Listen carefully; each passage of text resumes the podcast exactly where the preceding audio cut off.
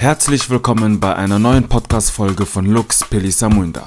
Mein Name ist Jonas Bidjamba und äh, wir starten direkt mit der neuen Thematik der Mosindo-Reihe und zwar das Königreich Kongo.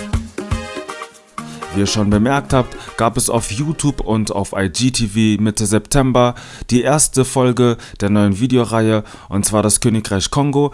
Ähm, das, es gab schon mal die Thematik und zwar vor zwei Jahren, 2019, da hatten wir schon mal das Königreich Kongo, aber da war so die Spezialisierung mehr auf äh, den Katholizismus und diesmal, wie das Wort Mosindo auf Lingala ja schon sagt, also die Tiefe oder Tiefgründigkeit, sind wir da ein bisschen bisschen mehr in der Materie gegangen. Ähm, wir haben da die Konflikte ähm, mehr analysiert, beziehungsweise äh, das wurde da nochmal detaillierter erläutert. Und äh, genau, jetzt hier im Podcast geht es mehr darum, das Ganze auf heute zu übertragen, wie wir das auf heute, ähm, ja, was für reflektive Schlüsse wir dazu, davon ziehen können und die Erörterung am Ende, ähm, was wir in Zukunft nachhaltig besser machen können oder ja, was die Politiker eigentlich aus dieser Geschichte lernen sollten und äh, ja, auch eine Demonstration, wie wichtig natürlich auch äh, die Geschichte oder diese Bewusst, dieses Bewusstsein in der Politik als auch als Afrikaner selbst oder ähm, als, als, als Schwarzafrikaner auch äh, nötig ist. Und ähm, genau, ich werde euch jetzt erstmal erklären, ähm, wie wir das Ganze gestalten werden. Also das Ganze ist äh, ähnlich wie eine sozialwissenschaftliche Abiturklausur strukturiert. Sprich, wir beginnen zunächst einmal mit, äh, mit den Fakten. Äh, die werden wir ganz kurz und knapp nochmal äh, zusammenfassen. Allerdings werde ich äh, nicht so in die Thematik eingehen, nur ein paar Punkte hinzufügen, die jetzt im Video nicht vorkamen und anschließend beginnen wir mit der Analyse und enden mit einer Erörterung, mit einer eigenen Meinung. Ihr seid natürlich auf Instagram auch als auch auf YouTube immer dazu herzlich eingeladen, auch da eure Meinungen dazu geben oder wie ihr das Ganze seht, wie ihr die Geschichte äh, hinter dem Königreich äh, verstanden habt. Und äh, ja, genau, da würden wir mal äh, auch direkt loslegen. Äh, noch vorab würde ich dann natürlich jedem empfehlen, sich das Video anzuschauen, sei es auf YouTube oder auf IGTV unter Luxmuinda, also ne, genau wie es jetzt auch hier im Podcast steht, ist natürlich sehr empfehlenswert, ähm, damit man da auch schon ähm, ja diese Hintergrund, ähm, also diesen Hintergrund natürlich auch hat, um einige Dinge hier dann auch einfacher zu verstehen. Aber trotzdem ähm, werde ich es wie gewohnt immer so einfach oder so verständlich wie möglich machen. Genau, beginnen wir dann auch schon mit dem Faktencheck. Ähm, beziehungsweise mit den Fakten. Es ist ja kein Faktencheck. Ähm, der erste Punkt natürlich die Gründung 1390. Ähm, Kongo. Beginnen wir doch erstmal mit, mit diesem Wort Kongo. Was bedeutet eigentlich Kongo? Ja, bedauerlicherweise konnte ich jetzt nicht äh, die genaue Bedeutung ähm, herausfinden können. Was ich aber mit Sicherheit sagen kann, ist, dass Kongo ein Name ist und nicht irgendein Name, sondern ein oder aus kongolesischer Perspektive der Gottesname. Der, warum? Weil die äh, Zentralafrikaner ähm, zu der Zeit an einen monotheistischen Gott geglaubt haben. Allerdings haben die Zentralafrikaner schon verstanden, dass äh, es dort viele Kulturen und viele Völker gibt. Und man war sich einig, ja, wir glauben oder sprechen alle von diesem einen monotheistischen Schöpfergott, aber jede Kultur ist so unterschiedlich, dass sie ihre eigene Interpretation, ihre eigenen Namen, ihre eigene Geschichte, als auch ihre eigenen Schwerpunkte haben, sodass ähm, die Geschichten als auch der Name auch unterschiedlich ist. Und das finde ich ganz interessant, weil wir das ja gar nicht so kennen, wenn wir das natürlich im Nahen Osten beobachten, mit dem Judentum, äh, den Islam als auch äh, das Christentum. Da ist es ja tatsächlich so, dass äh, es da also jede Glaubensrichtung hat da einen Absolutheitsanspruch und jeder, der nicht Teil dieser Absolutheit ist, ist praktisch in Anführungsstrichen für die Hölle verdammt. So, und ähm, genau, also jedenfalls im Islam und im Christentum. Und das war tatsächlich damals bei den Kongolesen oder bei den Zentralafrikanern nicht so. Und für die Völker, die halt äh, Gott Kongo nannten, diese Völker nannte man Bakongo. Und Bakongo ist dann praktisch Plural. Singular wäre dann Mukongo. Und äh, einer von diesen Bakongo ähm, gründete durch Feldzüge, durch äh, Eroberungskriege, ähm, äh, ja, Banza Kongo, die Hauptstadt. Äh, und zwar war das der gute Lukeni Luanimi. Und somit, weil er natürlich die Hauptstadt als auch dann äh, das Königreich Kongo um 1400 äh, ge gegründet hat, war, ist er praktisch der Stammvater der Bakongo. Ich sage extra Bakongo und nicht Kongo, weil wir das natürlich unterscheiden müssen. Ne? Also das Königreich Kongo ist überhaupt nicht die Demokratische Republik Kongo. Ne, die Demokratische Republik Kongo besteht ja heutzutage aus äh, mehreren ehemaligen Königreiche, wie Königreich Kuba, Königreich Luba und auch halt Kongo. Und äh, das Königreich Kongo besteht oder ist heute ähm, in Nordangola, in Westkongo und äh, kleine Gebiete von äh, Republik Kongo, also Kongo-Brazzaville, äh, Gabon und äh, Wäldern aus Kamerun. Und äh, deswegen sage ich, dass von diesen Völkern ist praktisch Lukeni Luanimi der Stammvater oder weil wir auch in, unseren, ähm, in unserer Sozialisation auch viele Christen und äh, viele Muslime haben, äh, er ist praktisch der Abraham der Bakongo. Und äh, ja, warum Banza Kongo? Banza Kongo ähm, fand, also war seiner Meinung nach zum Vorteil. Es war eine Stadt, die ziemlich fruchtbar war, gut bewässert, nah zum Waldland und ähm, der, äh, da waren natürlich auch so viele ökologische Vorteile, dass man da natürlich auch viele Salzlagunen hatten, Muschelschalen, worauf er dann natürlich auch die äh, Währung Nzimbo gegründet hatte. Ne, das war dann die Geldwährung der Kongolesen und da merkte man schon, das Königreich war ziemlich stark aufgebaut. Also vor allem äh, äh hatten sie eine stabile Wirtschaftspolitik, die stabilste in Zentralafrika und somit war das eine, eine ja, eine Afrikamacht. Ne, dann gab es dazu noch Raffia-Palmen, was dann auch zur Textilindustrie führte. Man kontrollierte die Raffia-Märkte und ähm, ja, dadurch äh, war das Königreich auch nochmal basiert auf so einer Handwerkstradition. Ne? Handwerkstradition, Weberei und Töpferei. Und äh, man, man, der Kongo hatte dann diesen Ruf von, von ähm, also man war sehr tapfer, man war äh, sehr, also der Staat war sehr autoritär, man hat sich schnell untergeordnet, es gab feste äh, Strukturen, es äh, gab äh, Sozialstrukturen, ne, das, es gab eine Exekutive, Legislative und ähm, äh, äh, Judikative. Und das, also auch in der europäischen Geschichtsschreibung in den Kolonialbüchern hat man ja meist das Bild, dass äh, Afrikaner vor der Kolonialzeit irgendwelche Buschmenschen gewesen sind. Aber nein, ähm, äh, der, der, Kongo und auch viele andere Königreiche wie äh, Ghana, Mali und äh, Kusch oder Nubia oder Ägypten, die waren, die hatten tatsächlich schon eine ziemlich ja, starke Struktur gehabt.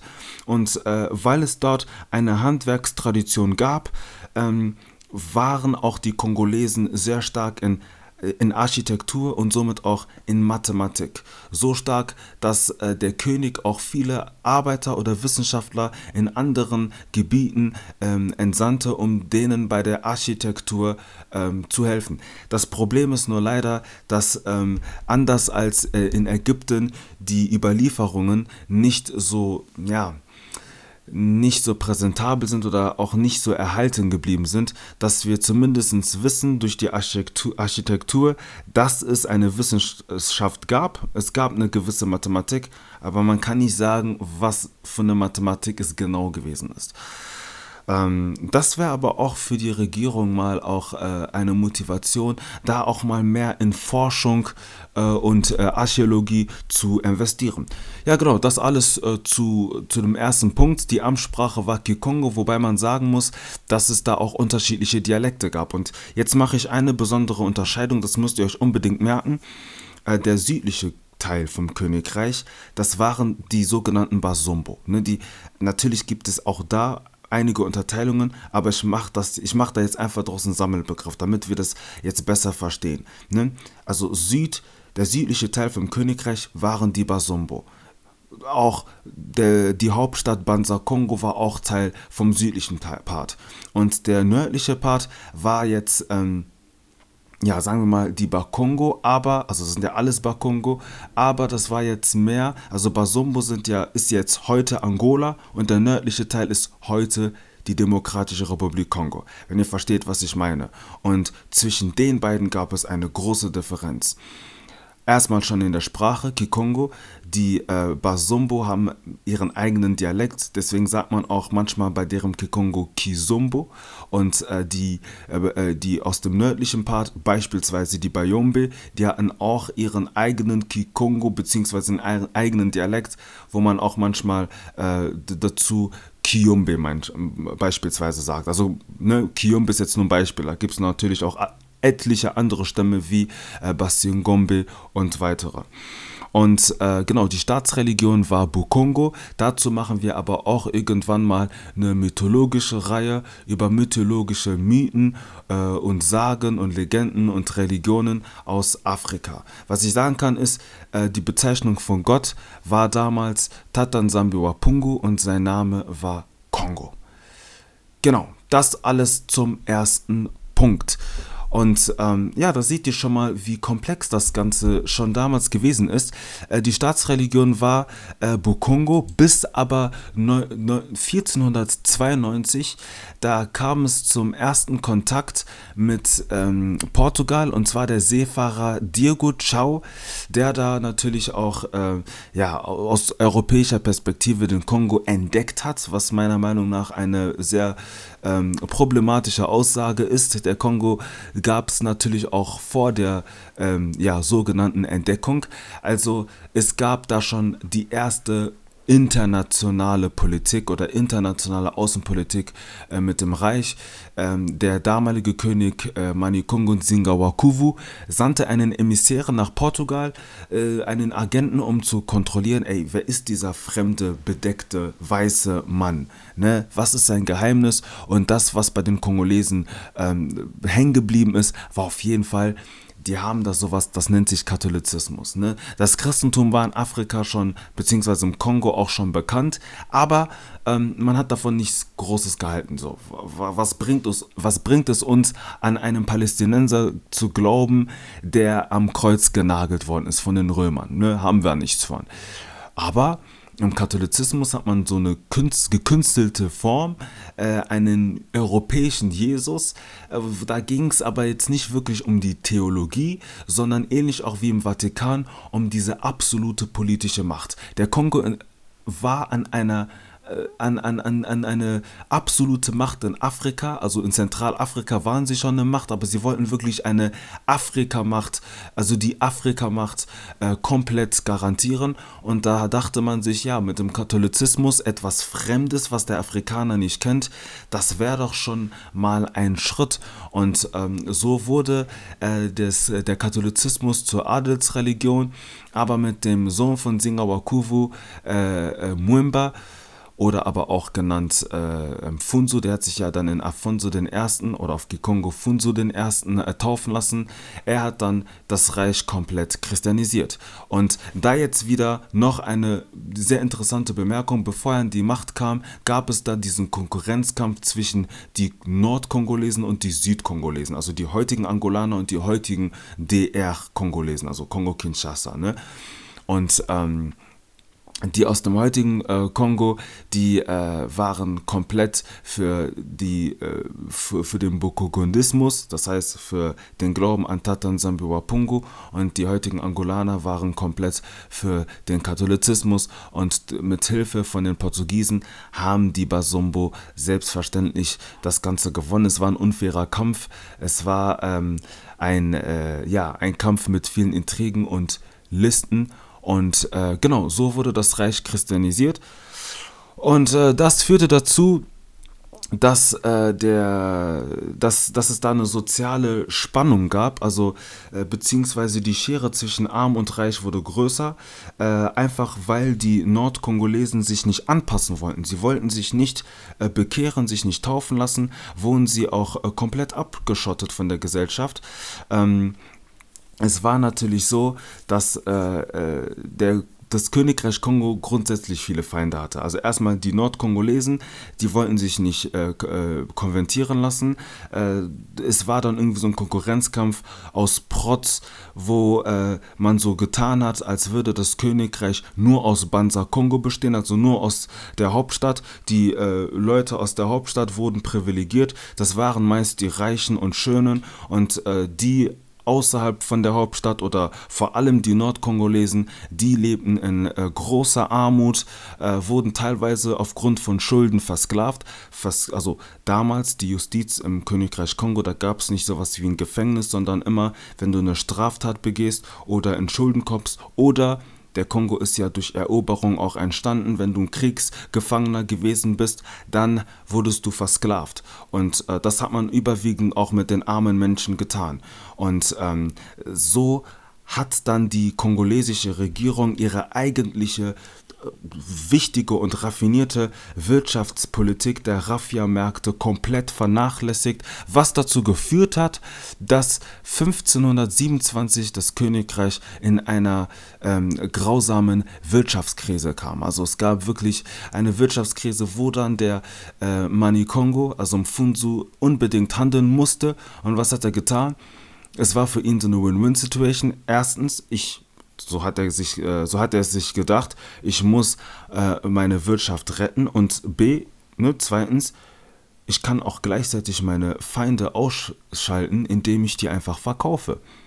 Und so kam es dann im 16. Jahrhundert dazu, dass dann die ähm, meisten Kongolesen vor allem in Boma auch nach Brasilien beziehungsweise an den Sklavenjägern, die die Sklaven nach Brasilien verschleppt haben, dann auch verkauft haben. Und so wurden 2000 bis 3000 ähm, Sklaven äh, verkauft und das war die absolute Einnahmequelle vom Königreich. Also ja, schon eine Sache, die äh, ziemlich erschreckend ist. Also man denkt oder man ist ja mit dem Gedanken aufgewachsen, dass die äh, Kongolesen ähm, Opfer vom Imperialismus gewesen sind, dass die Weißen gekommen sind, in den Wäldern die Schwarzen entführt haben. Aber nein, das äh, war eine besprochene Sache zwischen dem Königreich und den Sklavenjägern aus Europa.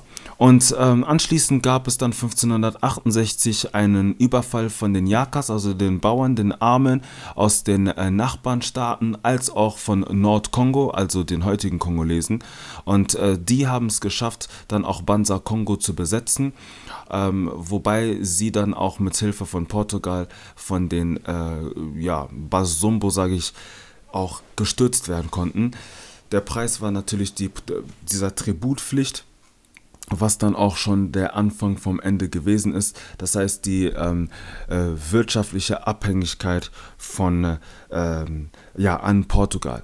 Und ähm, genau, das, was auch nochmal auffällig ist, ist natürlich, dass es dann dennoch ähm, im 17. Jahrhundert nochmal zum Sturz kam.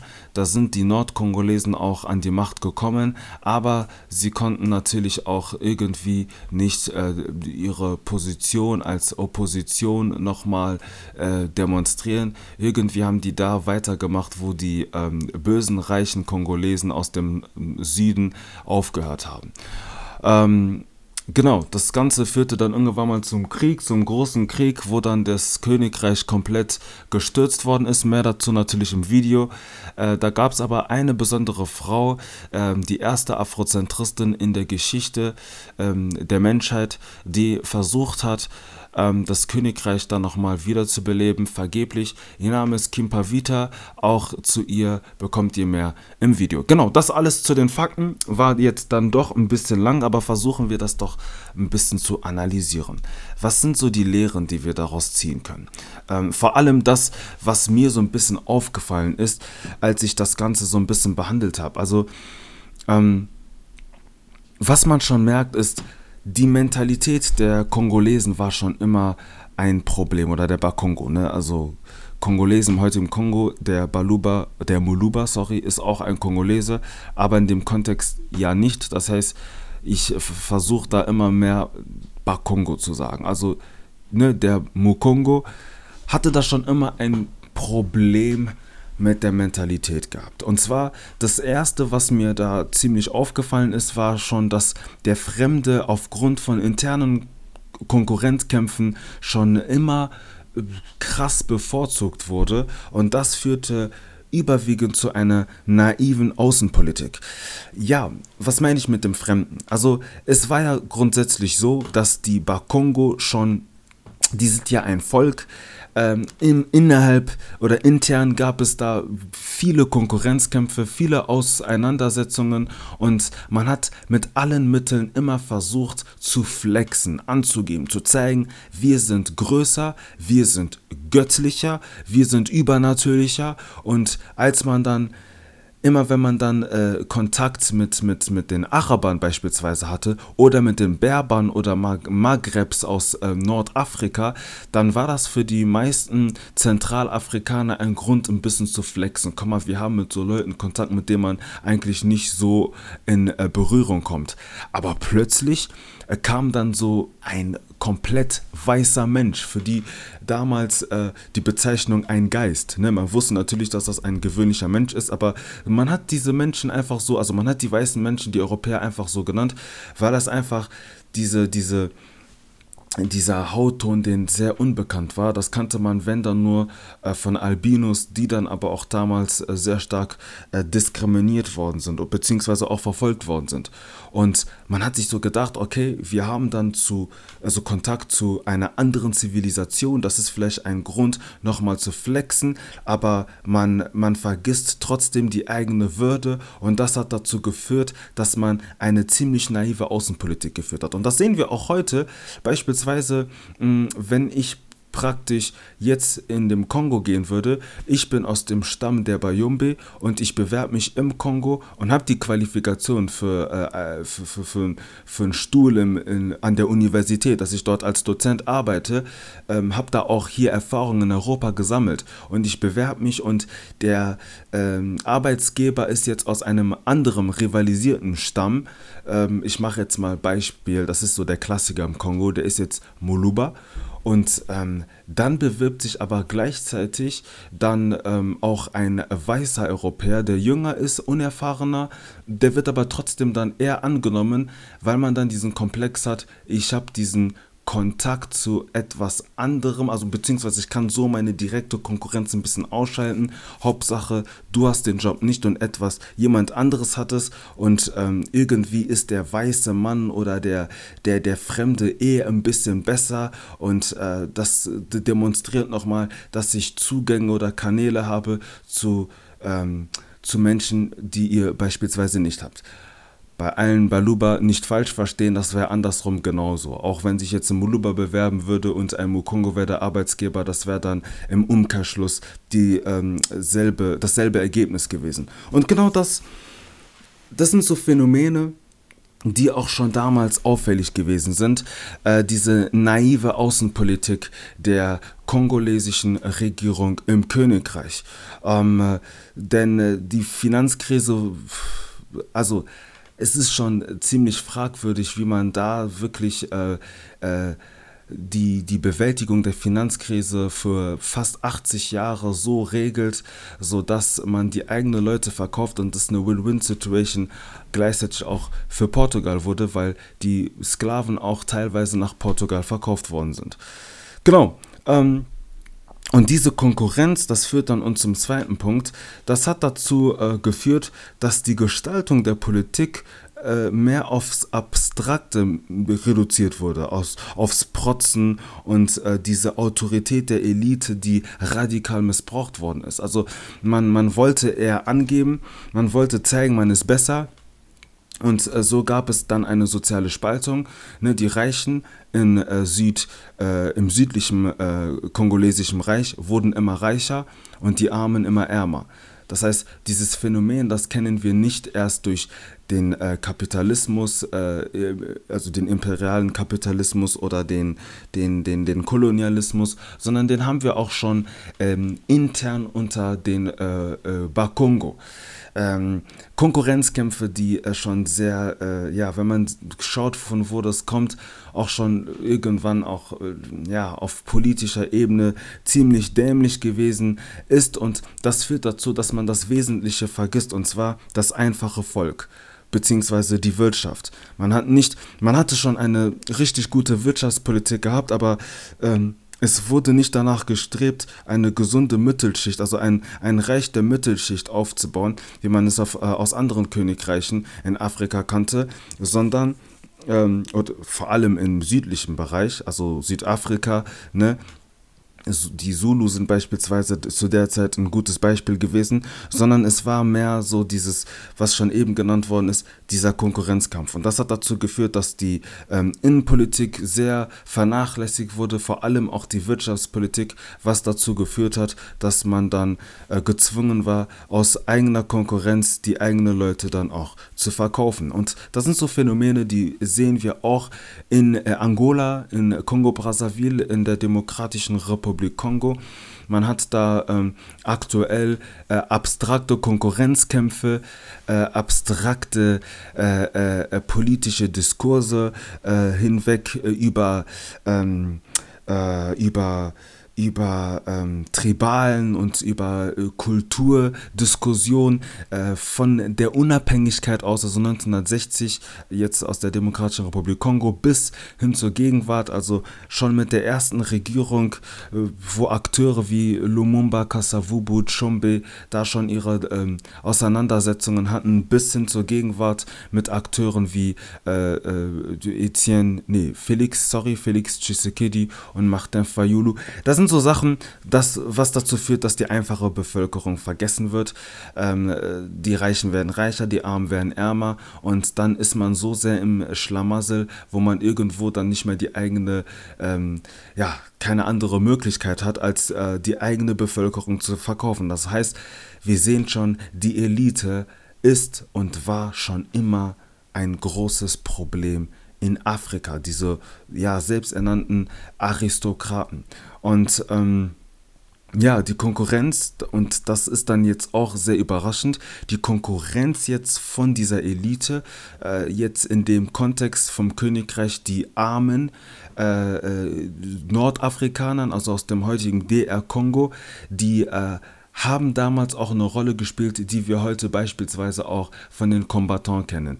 Der Grundgedanke ist richtig, ähm, aber das führt, das führte sehr schnell zum äh, Populismus, ähm, zu, zum Tribalismus und sobald man dann die Macht dann auch ähm, übernommen hat, wie es dann auch äh, einmal 1568 als auch 1500, nee, 1625 äh, der Fall war, dazu mehr auch äh, in der Kurzdoku auf YouTube und IGTV, dann hatte man plötzlich keine Alternativen. Ne, man hat irgendwo dann da aufgehört, wo die böse Elite dann auch aufgehört hat. Und das sehen wir auch heute.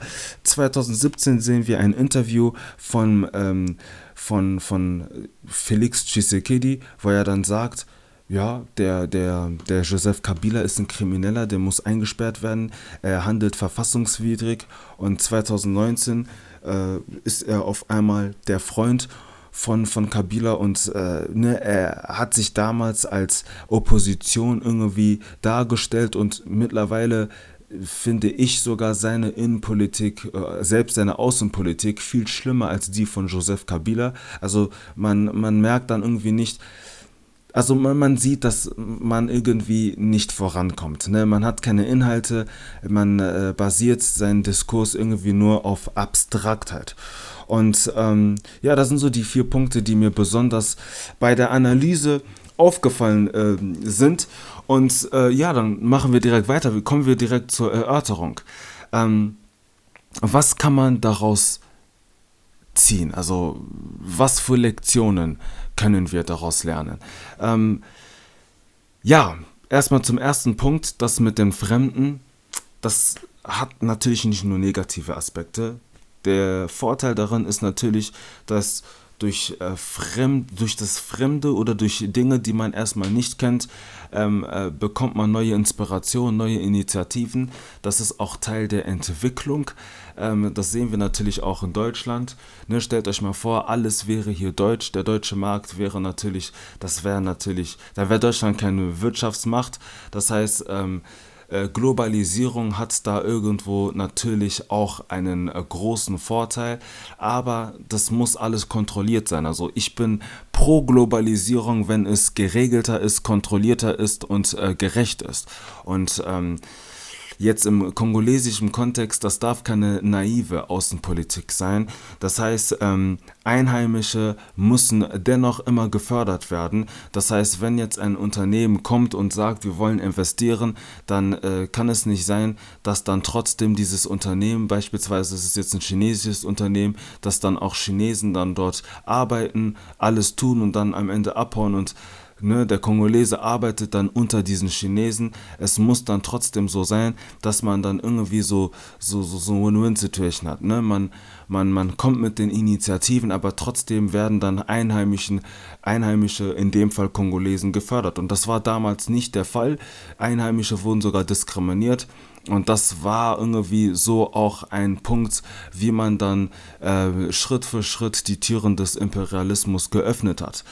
Ja, ähm, und zum zweiten Punkt, die Politik der Kongolesen. Also wir haben ja schon gelernt, der, das Königreich war sehr, sehr autoritär. Es gab äh, im Justiz da äh, eine Sklaverei äh, innerhalb der kongolesischen, ähm, nee, also kongolesischen Sozialisation oder äh, den Strukturen. Und ähm, ja, auch die Begegnung mit dem König. Also der einfache Kongolese hatte nie die Möglichkeit, den Kongolesen zu treffen. Das heißt, selbst die Adeligen, wenn sie ihn sahen, mussten sie auf allen vier zu ihm hinkriechen und auf den Boden schauen, wenn man dem König, dem Manikongo, in den Augen geschaut hat, ohne dass er es einem befehlt hat, wurde man ähm, ja, auf grausame Art hingerichtet, entweder enthauptet. Äh, ja, eine Enthauptung war, Enthauptung war damals noch ziemlich äh, äh, harmlos. Da gab es noch andere äh, Hinrichtungsmethoden, die da ziemlich ja, angsteinflößend gewesen sind. Und äh, das hat natürlich dazu geführt, dass die Kongolesen auch ziemlich Angst hatten. Und äh, irgendwo kann man dann sagen, okay, sind Kongolesen vielleicht von Grund her auch sehr autoritär? Ist die Sozialisation auch irgendwie so autoritär strukturiert? Weil irgendwo hat es dann 100 Jahre auch ein bisschen geklappt. Ja, aber da ist das Kontraargument, dass Menschenwürde, äh, das ist so eine Entwicklung der Globalpolitik, die ich auf jeden Fall unterschreibe. Die Würde des Menschen, das sage ich jetzt auch als jemand, der deutsch sozialisiert ist, äh, würde ich mir auch für den Kongo wünschen, muss unantastbar sein. Und ähm, ja, das so, so, so eine Autorität, ähm, so eine abstrakte Autorität, ähm, also Autorität kann nur gut sein, wenn sie dann explizit ist, wenn sie menschorientiert ist. Solange sie nicht menschorientiert ist, bringt es einem nicht. Denn letztendlich war sie ganz und gar nicht äh, sozial, das war keine Sozialpolitik, wie gesagt, nicht menschorientiert.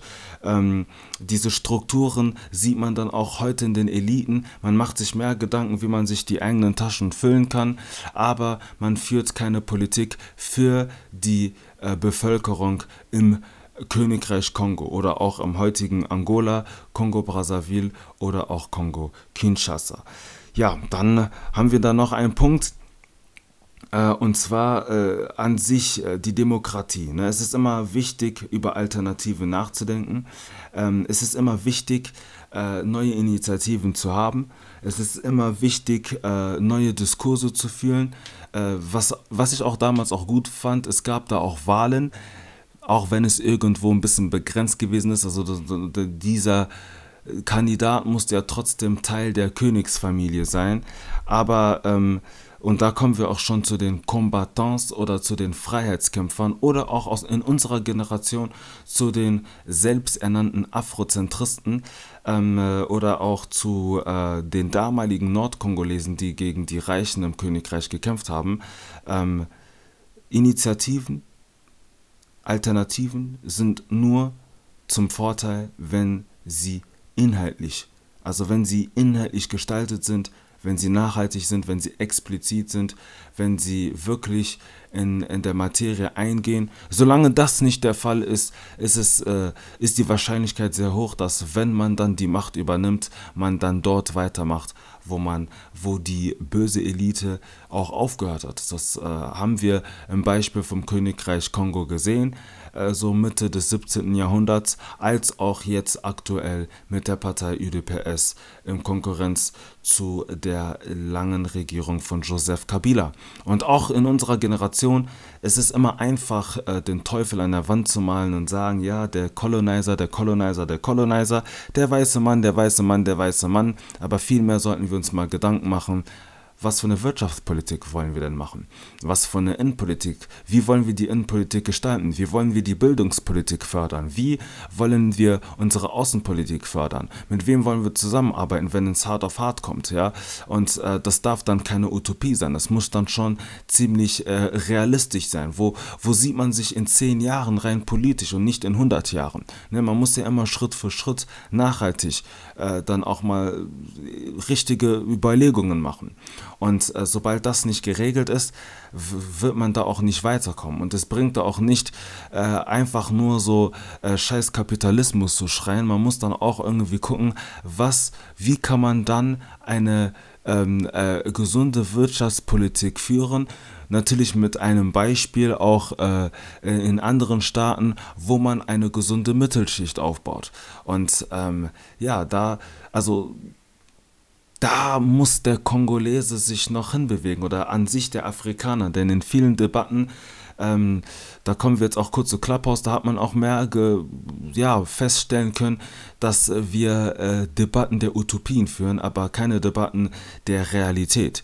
Und das führt aber auch dazu, dass man sich viel zu wenig mit der Realität in Afrika beschäftigt. Man hat immer nur dieses abstrakte Bild, diese Vorurteile und äh, das führt dazu, dass die Wahrscheinlichkeit sehr hoch ist, dass ähm, man eigentlich nicht besser sein wird als die Vorgänger. Man kann nicht sagen, ich bin ähm, äh, gegen die ganzen Colonizer, gegen diese ganzen neokolonialistische kolonialistische Strukturen, aber dann ähm, äh, fängt man an, so Alternativen zu haben, wie eine akademische Elite dann aufzubauen. Das ist dann, das geht dann auf das gleiche hinaus wie die Evolue in den 1950er Jahren in der Demokratischen Republik Kongo. Ne, also diese ganzen äh, sogenannten Intellektuellen, die ja eigentlich nur ähm, ziemlich, äh, also schwarz waren, nee, Weiße in einer schwarzen Haut gewesen sind, die die Unabhängigkeit gar nicht haben wollten, ähm, aber dann irgendwie dann vom Neokolonialismus komplett profitiert haben und genau die, das sind diejenigen, die dann auch heute regieren, äh, die sich auch die Elite nennen. Ich bin kein Freund von die, so einer afrikanischen Aristokratie ähm, und das merken wir dann auch in, unserer Gesell in unseren Gesellschaften auch dieser Diskurs von wegen, wir müssen jetzt anfangen, unsere äh, Ahnen anzubeten, wir müssen genau die gleiche Spiritualität haben wie unsere Vorfahren. Also das sind auch so Dinge, die äh, bauen unsere Nation teilweise auf. Ne? Ich, ich finde es wichtig, dass unsere Nation oder die, die, die afrikanischen Strukturen oder die Bildungspolitik so aufgebaut ist, dass man auf jeden Fall äh, die ganzen Mythen und Religionen kennt, dass man sich damit befasst, dass man aufhört, ähm, sie zu diabolisieren, aber dass man dennoch äh, die den Afrikanern und die Afrikanerin die Entscheidungsfreiheit gibt, da selbst zu entscheiden, woran man glauben möchte, sei es Christ, Muslim, ähm, Bukongodist oder ähnliches. Und ähm, ja, genau, das war es dann auch schon äh, von mir. Ähm, wie gesagt, wir beschäftigen uns erstmal auch nochmal mit äh, afrikanischen Reichen vor der Kolonialzeit. Ähm, äh, wir werden dann so Reiche durchnehmen wie Mali, wie, wie Nubien, äh, Ägypten, Ghana, äh, Süd, Südafrika, Großsambia äh, oder nee, Großzimbabwe, sorry. Und äh, dann bewegen wir uns langsam in Richtung Unabhängigkeit. Da haben wir ja schon Kongo durchgenommen. Dann nehmen wir uns mal andere Staaten, ähm, also, also unterhalten wir uns mal unter an, mit anderen Staaten. Da auch natürlich eine Expertenrunde mit Kollegen und Kolleginnen aus anderen afrikanischen Ländern. Und ähm, ja, dann gehen wir dann weiter, bis wir zur Gegenwart ankommen. Und ähm, Genau, das ist so der Plan mit der Musindo-Reihe. Das heißt, ähm, immer wenn eine Doku rauskommt mit der Uni und Job, muss man immer gucken. Aber immer wenn so eine längere Doku rauskommt, gibt es dann anschließend dazu eine Podcast-Folge. Ich äh, bedanke mich dafür, dass ihr fleißig zugehört habt. Bald gibt es auch noch weitere Podcast-Folgen unabhängig der Mosindo-Reihe. Äh, dann auch ähm, äh, ja, andere Themen mit anderen Gästen. Bleibt gespannt, ähm, bleibt auf jeden Fall dran. Ich wünsche euch erstmal alles Gute, bleibt gesund und strebt nach Wissen. Euer Vidian.